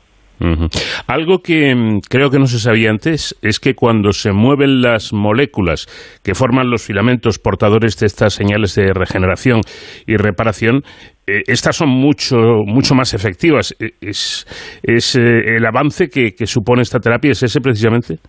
Correcto, sí. Yo creo que la parte más, más impactante de este proyecto y el por qué se ha podido publicar en una revista como esta de tan alto impacto es que hemos descubierto que la movilidad va asociada directamente con una mayor activación de células y por lo tanto una mayor regeneración. Entonces, esto no solamente se puede aplicar a terapias regenerativas en sistema nervioso central, sino también en regeneración muscular, de hueso, de cualquier otro tipo de aplicación en medicina regenerativa. Bueno, para hacernos una idea, es importante destacar la innovación. Según ustedes, ha consistido en controlar el movimiento colectivo de más de 100.000 moléculas dentro de las nanofibras, haciendo que se muevan, que bailen o incluso salten temporalmente fuera de estas estructuras conocidas como polímeros eh, supramoleculares para, para conectarse más eficazmente con, los receptores. Supongo que este, este movimiento, hablamos de 100.000, eh, hay, que, hay que sincronizarlo de, manera colectiva, ¿no? Sí, correcto. Y en esto sí que nosotros no teníamos muy claro cómo ibas a, salir. Entonces, bueno, al diseñar una librería mm, de estos péptidos pudimos ver diferentes grados de movilidad y luego con simulaciones que hicimos computacionales pudimos ver cómo esas moléculas se sincronizaban y se movían a lo largo de las nanofibras. Pero además, eh, este tratamiento también reduce la formación de cicatrices que impiden la regeneración de las neuronas dañadas al volver a hacer crecer los axones cortados, sería como los cables eléctricos que transmiten la señal, y ayuda a salvar las neuronas motoras que precisamente son las que nos permiten movernos. Este, esto también es un punto a destacar, supongo. Sí, eso es uno de los puntos más importantes, sobre todo del inicio de la regeneración. Al inyectar este material y se, forma un gel y este gel ayuda a las, a, las células que forman esta cicatriz alrededor del daño a modularse y a poder ser a poder generar un ambiente más permisivo para que esas neuronas vuelvan a reconectar. Si esa cicatriz se, se, se, cierra completamente, las neuronas no ven, no ven el camino por donde tienen que cruzar. Eh, el sistema nervioso central, que incluye el cerebro y la médula espinal, eh, no tiene una capacidad para repararse a sí mismo después de, de, una lesión o tras la aparición de una enfermedad degenerativa. Eh, ¿Sería este tratamiento la solución definitiva? Mm, bueno, no definitiva, pero sería un gran paso para poder seguir investigando y para seguir diseñando los materiales que podemos utilizar en un futuro. Yo creo que cada vez aprendemos más sobre estos materiales sintéticos que, que diseñamos y estos, estos parámetros, estos, estos aspectos que vamos modificando, como puede ser la movilidad de estas moléculas, son puntos que hay que tener en cuenta cuando diseñamos el material que utilizaremos en el futuro para inyectar en humanos. También dicen ustedes que el concepto desarrollado en, su estudio podría servir para futuras terapias de otras enfermedades como el Parkinson y el, y el Alzheimer. Explíquenos. Sí, como he comentado antes, yo creo que el, el poder ah, diseñar materiales que, que, desplieguen diferentes señales, en este caso señales que ayudaran a las neuronas a no morirse en el Alzheimer o incluso en el Parkinson, pero con esta alta movilidad para, para de alguna manera inducir una mayor respuesta, pues, pues ayudaría, ayudaría de una manera increíble en, en este tipo de enfermedades degenerativas. Interesante, sin duda. Bueno, ya, ya lo, comentaba eh, la doctora Álvarez, pero yo creo que es importante resaltarlo, subrayarlo, ¿no? Y es que em, el año que viene, en 2022, eh, tienen previsto dirigirse a la Administración de Alimentos y Medicamentos de Estados Unidos, la eh, popularmente conocida como FDA, para que les indique los requisitos necesarios que permitan iniciar los ensayos en pacientes humanos. Em, no sé, sin, sin, sin querer ponerle un poco contra las cuerdas, ¿no? Pero tienen eh, aproximadamente hecho algún cálculo de, de cuándo se podría obtener ese permiso? Bueno, a nosotros auguramos que pueden tardar entre dos y cuatro años, porque mm. ahora hay que hay que hacer ahora muchos estudios toxicológicos y seguramente la FDA pedirá muchísimos más ah, estudios en paralelo, pero creemos que en un par o tres de años ah, podríamos ya empezar a hacer alguna cosita. Y casi para terminar, sin querer ser sensacionalistas, ni muchísimo menos, pero ¿cree que estamos ante el principio del fin de esas consecuencias fatales de las lesiones medulares? Bueno, yo quisiera decir que sí. Lo que pasa es que, bueno, como he dicho antes, aún queda un largo camino, aún queda refinar muchísimo más el diseño de estos materiales y en el futuro habrá que hacer eh, terapias combinatorias entre materiales, células madres y otro tipo de estrategias. Pero sí, creo que vamos viendo poquito a poco la luz. Pues eh, no es mala cosa, ni, ni poco importante precisamente lo que nos está comentando nuestra invitada. Como decíamos, ha regresado no hace mucho al Instituto de Bioingeniería de, Cataluña tras siete años en Estados Unidos. Eh, ¿cómo, ¿Cómo ha sido su experiencia, su estancia en este país que parece un poco la meca de la investigación? Fantástico, la verdad es que, bueno, ah, la, la, gente te acoge de una manera fantástica y he, sido capaz de hacer una, una investigación de alto nivel y ah, bueno y ah, bueno ahora intentar trasladar esta investigación aquí y poder seguir al mismo nivel aquí en España. Pues es lo, deseable. ¿Nos tienen todavía mucho que enseñar los americanos o, estamos ya a un buen nivel? Bueno, estamos al, mismo nivel, al mismo nivel. Lo que nos falta es ahora, pues, ah, dinero para poder seguir haciendo la investigación de calidad. ese, ese es un, problema crónico, ¿no? Lo de... Sí, sí, sí, porque buenos investigadores los tenemos. Mm. Yo creo que España Ah, tiene una gran plantilla de, grandes investigadores. Lo que pasa es que, bueno, hay que salir fuera aún al extranjero porque aquí no hay suficiente dinero para hacer la investigación de alto nivel que se puede hacer en otros países. ¿Y cómo nos ven ellos a nosotros, bueno, a nosotros, a ustedes, a los investigadores españoles en, en, Estados Unidos? ¿Qué, qué, imagen tienen? Mm. Nos tienen muy bien reconocidos, somos uh, gente muy trabajadora y, bueno, ya lo puede ver uh, en, muchos artículos de, alto nivel y, de, y en revistas de alto impacto firman como, como primeros autores e incluso como últimos autores. Mucha gente, por desgracia, se queda ahí en Estados Unidos a seguir su carrera profesional.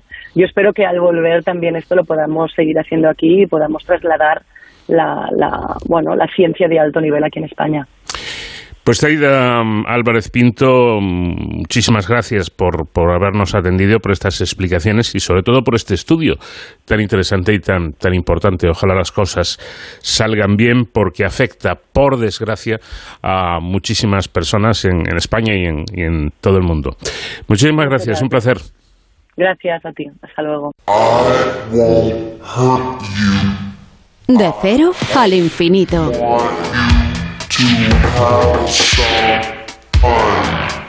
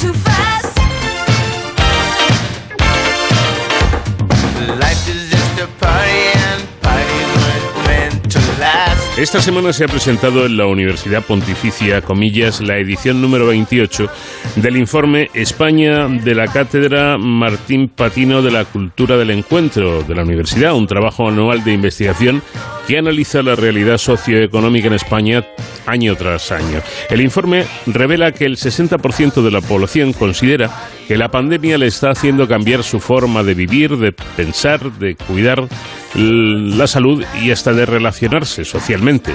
También subraya que las desigualdades sociales han aumentado a consecuencia de la pandemia y que la pobreza cada vez es más intensa, confirmando que además esta pobreza se feminiza, haciéndose más patente además entre los jóvenes. Y es que la pobreza afecta más a los niños y a los hogares monoparentales con mujeres al frente, que son las más vulnerables al impacto de la pobreza, según este informe. Agustín Blanco es director de la Cátedra Martín Patino de la Cultura del Encuentro de la Universidad Pontificia Comillas y responsable de este informe. Agustín, ¿qué tal? Buenas noches. Buenas noches. Bueno, vamos a empezar hablando de la feminización, ya que en el capítulo La economía española de la COVID-19, efectos, retos y soluciones se destaca que siguen manteniéndose los desequilibrios de género y el incremento de desempleo a lo largo del, eh, del año fue precisamente mayoritaria del lado, del lado femenino. Pero, pero esto me parece que no es una novedad, ¿no? Eh, desgraciadamente no es una novedad.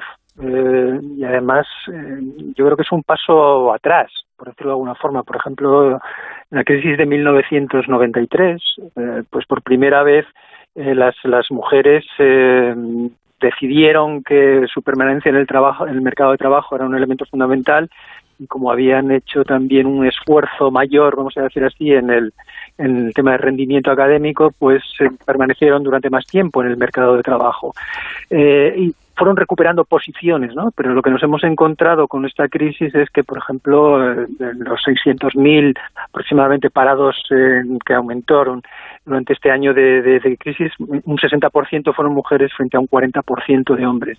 Y ya digo, eso supone un cierto paso atrás respecto a un proceso de normalización o de igualación que se había dado en los últimos tiempos.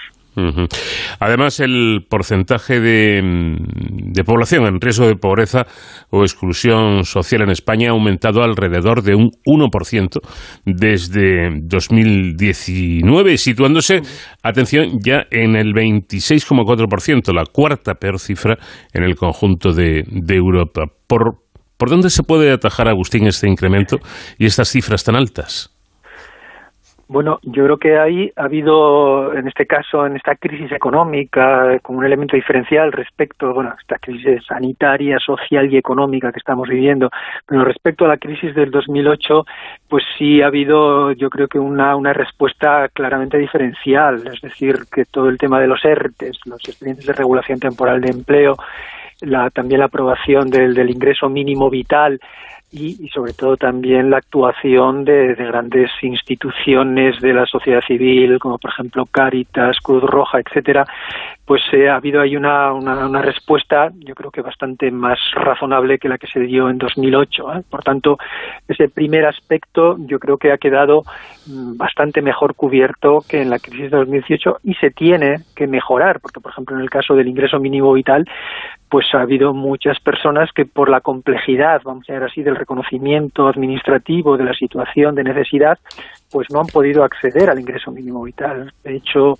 los datos que aparecían últimamente es que mm, el presupuesto eh, que previsto para, para esta para esta partida no se ha cubierto ni con mucho y no tiene que ver con que haya habido menos situaciones, vamos a llamar así, de pobreza o de exclusión que sería susceptible de que recibieran esa ayuda, sino de la dificultad en el reconocimiento de esa situación y en la gestión administrativa lo mismo. Por tanto, yo creo que ahí hay un elemento de, mejora muy importante que se debe dar y que va a contribuir a que la respuesta sea más, razonable, vamos a llamar así, a estas situaciones de pobreza y exclusión. Menciona también el informe que asistimos a la erosión de los cimientos de, de, la integración social. Eh, esto mm, suena desde luego bastante duro. ¿Hasta qué punto daña esta erosión? Bueno, suena duro, pero es la, eh, lógicamente la, la realidad que estamos viviendo. Esa, esa cifra que, que usted señalaba, ¿no? El 26% de población en situación de, exclusión o de riesgo de exclusión social. esto supone 11 millones de, españoles o de personas que viven en nuestro país.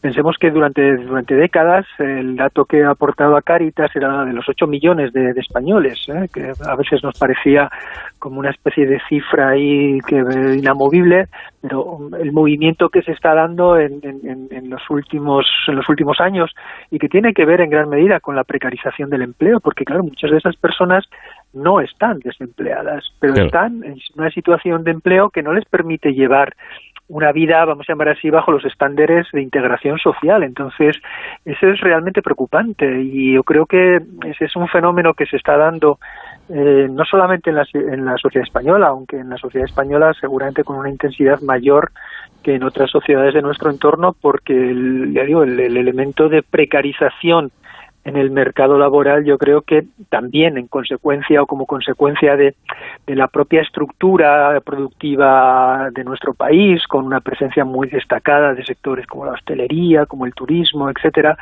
pues eso facilita que esa, esa precarización del empleo sea más intensa en nuestro caso y en consecuencia pues por ahí yo creo que hay que ir trabajando para en la medida de lo posible conseguir que sea un factor que no influya de una manera tan destacada en la vulnerabilidad social. A mí me parece, esto me parece lo más grave de todo. Es decir, una persona puede eh, estar en situación de, de pobreza por, por, mala suerte, no sé, por enfermedad, por lo que sea, eh, y entonces lo que, lo que debe hacer la sociedad es ayudarle. Eh, si hay que darle una, un, las famosas pagas, bueno, pues una persona que realmente la necesita, pues debería recibirla. Pero que una persona que trabaje, que cumpla sus ocho horas diarias eh, trabajando, eh, no, no, no podemos permitir que esa persona sea pobre, no deberíamos permitirlo. Exactamente, este yo creo que es un bueno es una discusión que por ejemplo da, da origen a lo que está sucediendo y que ahora aparece mucho en los medios de comunicación en Estados Unidos, lo que llaman la gran dimisión, mm. es decir que con la pandemia muchas personas han descubierto que, que seguramente no, no les compensa eh, desde el punto de vista económico, pero tampoco social, el, admitir unas condiciones laborales que, suponen pues eh, sobrevivir básicamente, pero no vivir, al menos en, los estándares que entendemos como mínimos para llevar una vida digna. Yo creo que este, eh, bueno, vamos a ver por dónde avanza todo esto, ¿no? Porque la respuesta que dio, por ejemplo, el presidente norteamericano es páguenles más, es decir, es una respuesta quizá obvia, y, eh, yo creo que insuficiente. No es simplemente que se les pague más, sino que las condiciones en las que puedan desarrollar eh, su trabajo les permitan, pues también una, conciliación mínima de la, de la vida laboral y familiar, que les permitan eh, también poder tener espacios de, de, formación, que por otro lado desde el mercado de trabajo se insiste en la creciente necesidad de eh, perfiles profesionales polivalentes, de la formación a lo largo de la vida, claro, todo esto que son demandas desde el mercado laboral, eh, por otro lado, lo que están diciendo es sé mucho más polivalente, pero yo te voy a pagar menos y tus condiciones laborales ya las discutiremos. Bueno, pues efectivamente ahí hay una situación que, que va, si, si, si, no se, si no se recupera un cierto equilibrio, vamos a llamar así, entre todos esos elementos, eh, bueno, yo, de alguna forma tenía una expresión que hemos utilizado en el informe otras veces, es decir, que empezamos con una economía low cost, de la que todos estábamos eh, relativamente contentos porque nos daba acceso, pues eso, a viajes por 25 euros a, destinos de todo tipo, poder tener acceso también a, a productos y servicios mucho más bajos, pero lo que no sabíamos es que esa economía low cost llevaba a un trabajo low cost, a una sociedad low cost, en último término, y al final, el, último gran apartado, a una política low cost, populista, o los fenómenos del populismo tienen mucho que ver también con todo esto. Entonces, es todo un conglomerado de circunstancias que eh, somos conscientes de que, está desequilibrado, que ese mundo no nos lleva a ninguna parte buena, por decirlo de algún modo. lo que ocurre es que tantas veces, eh, lo que tantas veces pasa es que supongo que tendrá que haber alguna algún tipo de crisis fuerte para que verdaderamente eh, tomemos conciencia y, tomemos la decisión de que las cosas tienen que cambiar. Ojalá, ¿no? Es decir, yo creo que el otro, el, el, volver al mundo de, de, ayer, por decirlo de alguna forma, nos lleva al precipicio, como, como somos perfectamente conscientes de ello, ¿no? Bueno, eh, este informe habla de muchas cosas. 50.000 empresas dejaron de estar activas en un, en un año, entre febrero de 2020 y febrero de 2021, con, con todo lo que ello significa, ¿no? De, de, pérdida de puestos de trabajo. Y yendo a la crisis sanitaria, eh, según este informe, ¿cómo ha respondido el sistema sanitario español? ¿Realmente, Agustín, eh, este sistema sanitario de nuestro país ha demostrado ser tan bueno como suponíamos? quizá la, la, la, expresión es tan bueno como suponíamos eh, no, no, no sea la más adecuada, pero yo creo que visto en perspectiva, la que nos da la situación actual, eh, a mí me parece que ha tanto el, el, sistema sanitario como el sistema educativo han respondido razonablemente bien. Es decir, puede que la imagen que, que tengamos grabada a fuego es la de los primeros días del confinamiento y de la pandemia, el desbordamiento absoluto de los, de los centros eh, sanitarios. Eh, eh, pero si lo vemos en perspectiva y ahora bueno pues estamos teniendo la referencia ¿no? de lo que está ocurriendo en países que para nosotros funcionaban como modelo como Alemania Austria incluso pues que eh, por otras razones también, pero en la organización de no lo puramente asistencial o la respuesta inmediata a las situaciones como pueden ser desde el ámbito hospitalario, pero el tema de la vacuna, de las vacunas, eh, la, gestión al final también del Consejo Interterritorial de Sanidad, yo creo que es una, es una respuesta bastante razonable. Eso no quiere decir que no seamos conscientes de los retos y de las dificultades que sí ha puesto de manifiesto claramente la, pandemia en relación con el sistema sanitario, es decir, la atención primaria es evidente que es la gran damnificada de, esta situación y la que revela como al ser el, primer ámbito de, conocimiento y de contacto con, la población, que ahí tiene que haber cambios sustanciales. Eh, por supuesto, en lo que se refiere a la, a la medicina preventiva, a, esa visión de la salud pública, eh, ahí tiene que haber mejoras sustanciales e incluso pues en relación con, eh, por ejemplo, los, los organismos eh, interterritoriales que den, eh, por supuesto, servicio no solamente al, al, al, gobierno central, sino a las comunidades autónomas, el Instituto Carlos III, etcétera. Todo eso se tiene que potenciar y tiene que tener, una, eh, y por supuesto, las, eh, esto ha revelado también que las condiciones laborales de, de, muchos de los, de los, de los profesionales sanitarios no son las adecuadas, es decir, que, que ahí, ahí se les está sus, condiciones salariales, pero también de, bueno, pues de desarrollo del, trabajo tienen, tienen que mejorar. Eh, por tanto, ahí yo creo que hay retos que aparecen, pero finalmente si tenemos esa perspectiva más general, yo creo que ya digo, tanto el sistema sanitario como el sistema educativo, que son dos patas fundamentales del estado de bienestar, han respondido razonablemente bien y, y, al nivel a nivel similar, vamos a llamar así, al de los países de referencia que nosotros tenemos habitualmente. Bueno, podríamos hablar de muchas más cosas, ¿eh? porque el, informe eh, es eh, extenso y, abarca muchísimos temas, pero no sé si es una curiosidad, a mí por lo menos me ha llamado la, atención y también tiene que ver con, la pandemia, y es que, según el informe, el 80% de, de los jóvenes entiende que las relaciones por Internet generan más confianza, ojo, que las relaciones cara a cara. Eh, Agustín, ¿esto es normal? Pues eh, hay que decir claramente que no es normal, ¿no? al menos en, desde una perspectiva de, los procesos de socialización habituales, yo creo que además necesarios eh, en, la sociedad en la que vivimos. Es verdad que esos mismos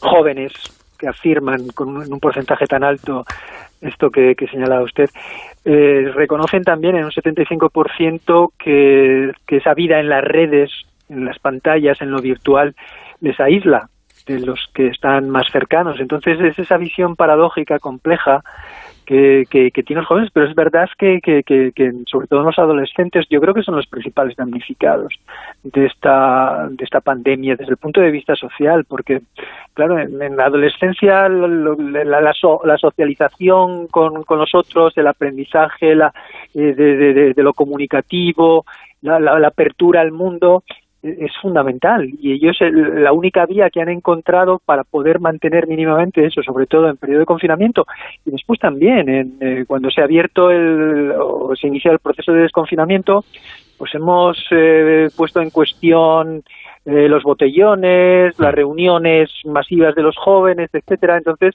para ellos la, la vía de escape, la única opción que tenían en el mundo de lo virtual, ¿no? donde se han encontrado ellos como la única válvula que daba salida a una necesidad. Entonces, bueno, es explicable. Es decir, que, pero yo creo que ellos son también conscientes de que no es el, la vía, vamos a llamar así, más, más razonable de, relación social y de aprendizaje de determinados comportamientos sin los cuales, pues vamos a decir así, la vida en comunidad eh, no, no, no, no, no, no tiene un desarrollo eh, habitual y normal, vamos a decirlo así.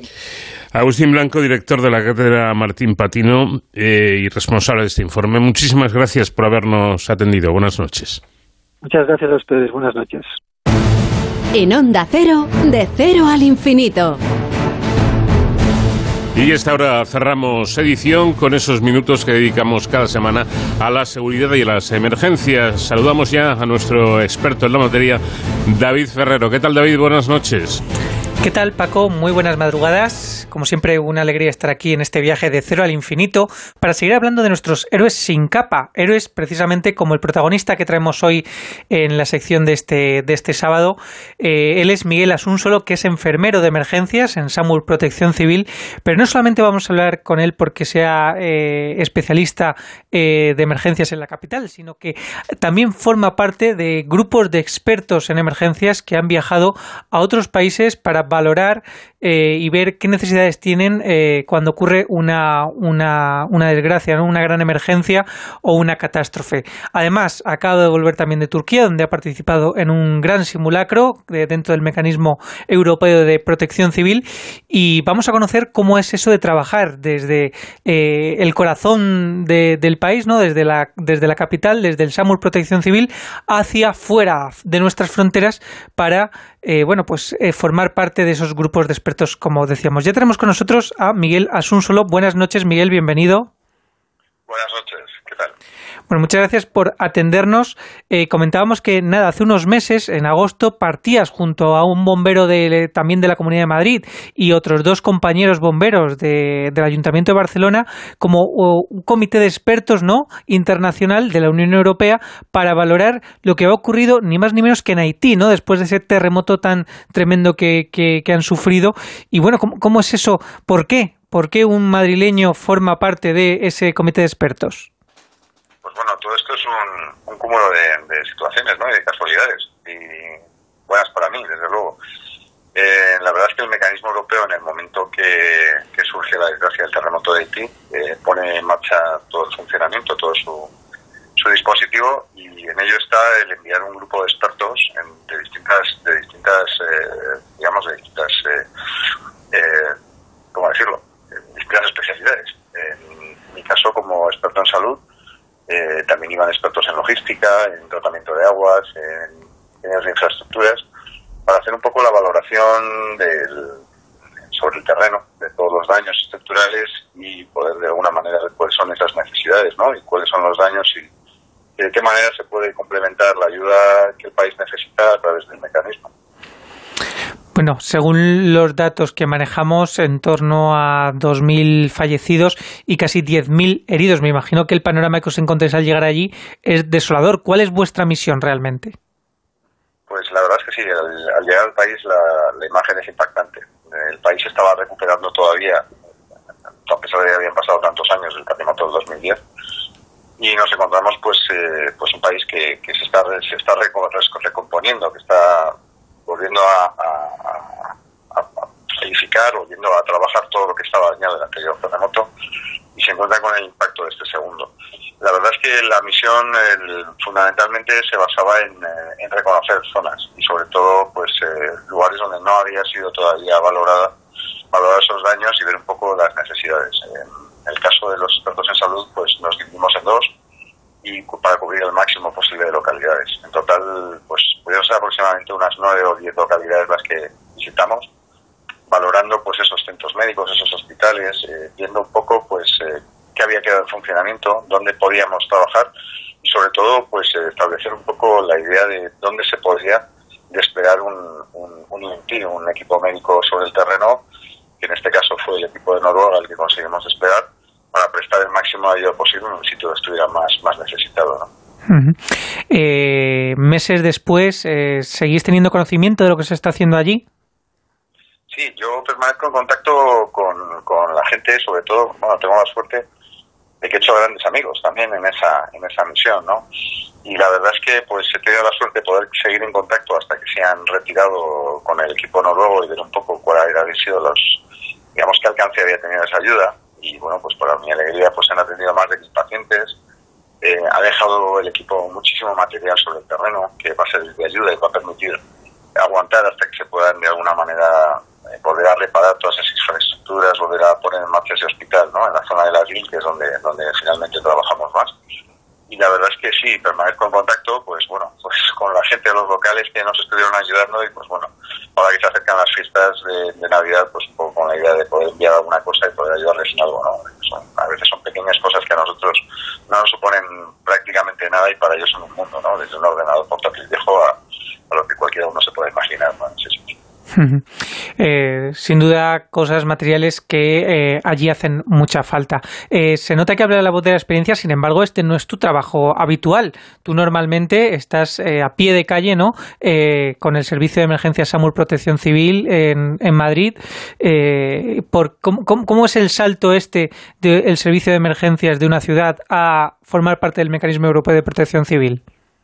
La verdad es que un, es un cambio bastante grande. Yo, como enfermero en Salud Protección Civil y varios compañeros del servicio, nos hemos formado a través del mecanismo. Hemos, hemos eh, participado en cursos y sobre todo en ejercicios. ¿no? Hemos estado desplegados en Italia, en Suecia y este último, en esta última ocasión en Turquía para hacer de alguna manera pues un poco prepararnos a nivel a nivel de, de simulacros y de ejercicios pues de situaciones que nos podíamos encontrar es un cambio muy grande, el trabajo es completamente diferente. No es lo mismo la, emergencia en Madrid a diario que los que lo que nos encontramos en este tipo de situaciones, ¿no? El trabajo es completamente diferente, hay que movilizarse con material, hay que ser autosuficientes y bueno, en el caso mío, por ejemplo, en Haití, pues eh, prácticamente me estaba moviendo solo en algunas situaciones. Entonces, pues juegan muchos factores, ¿eh? a nivel psicológico, a nivel físico, eh, es muy diferente. Aquí no hay descansos cuando estás en una misión. Cuando estás en Haití, como estuve 24 días, no hay un, día que sea el día de descanso. Ahí todos los días se trabaja, como quien dice, y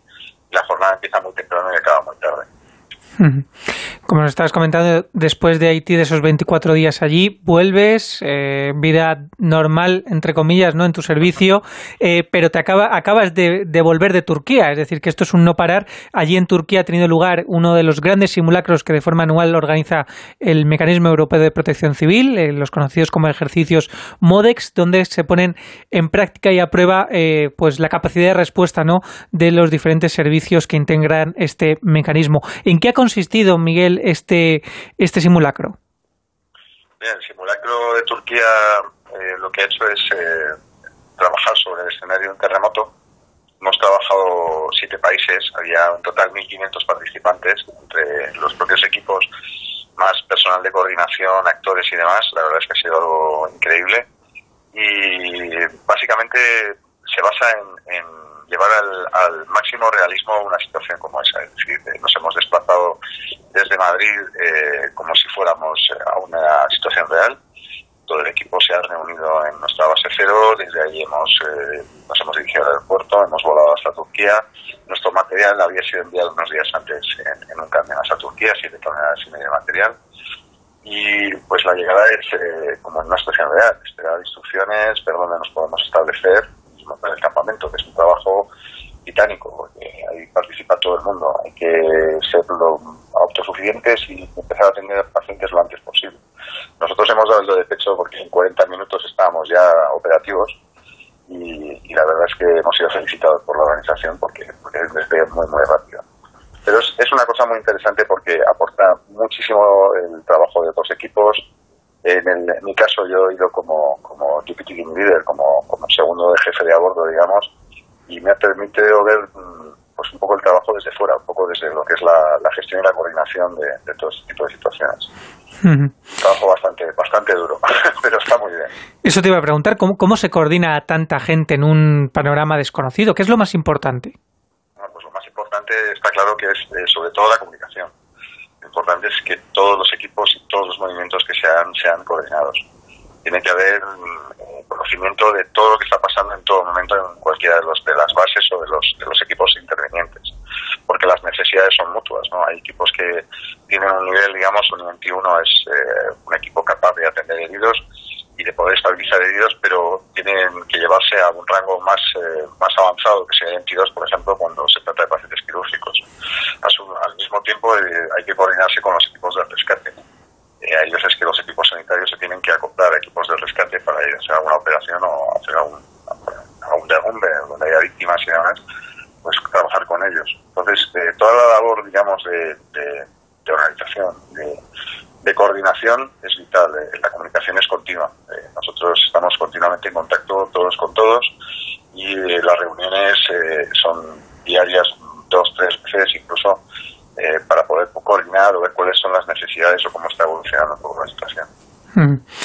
Eh, también has mencionado el tema de la formación, ¿no? que es, fundamental, eh, es básica, como, como, bien nos comentas.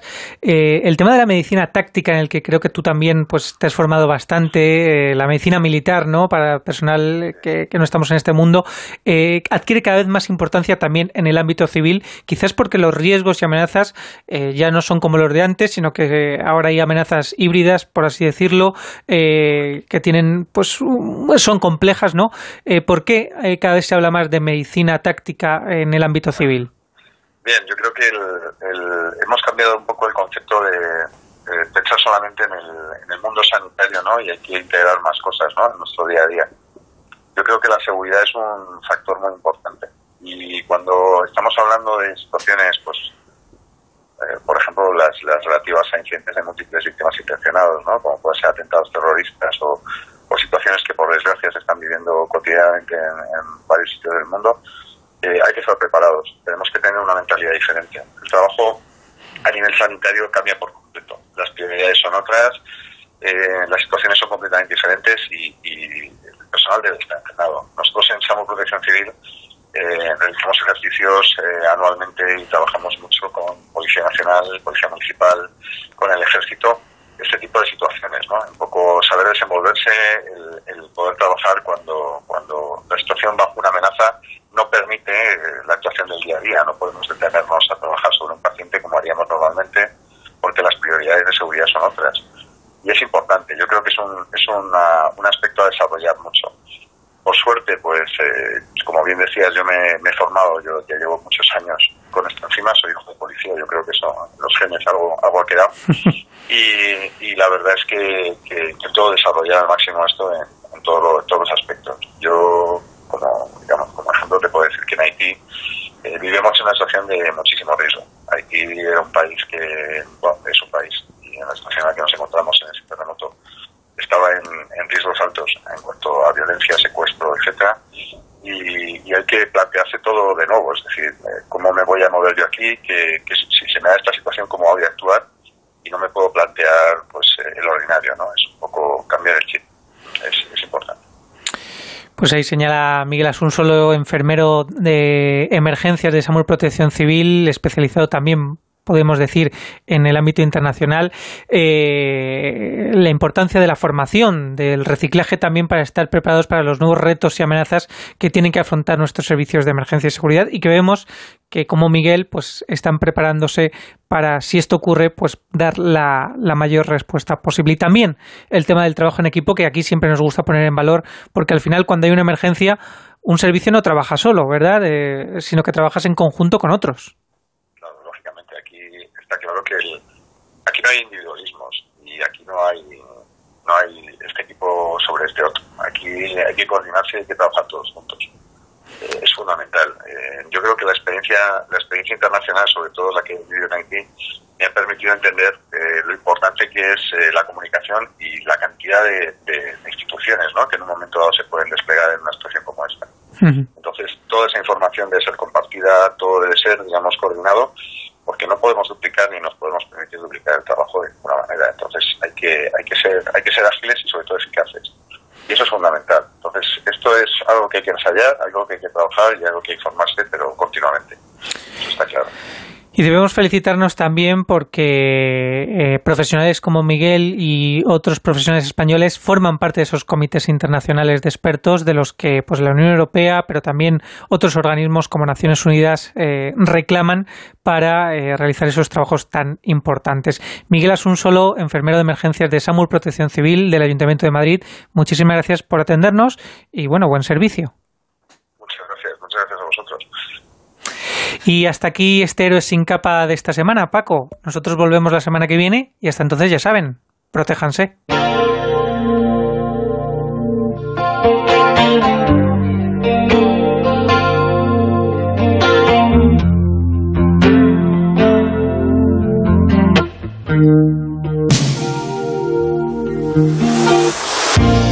Pues hasta aquí llegamos, nuestro tiempo termina, pero ya saben que tenemos una cita la próxima semana, aquí les estaremos esperando dentro de siete días con este Purple Rain, seguramente la canción más icónica de nuestro invitado Prince. Terminamos, estuvo en la realización técnica a los mandos de Enterprise de Onda Cero el comandante Nacho García, les habló Paco de León. Adiós.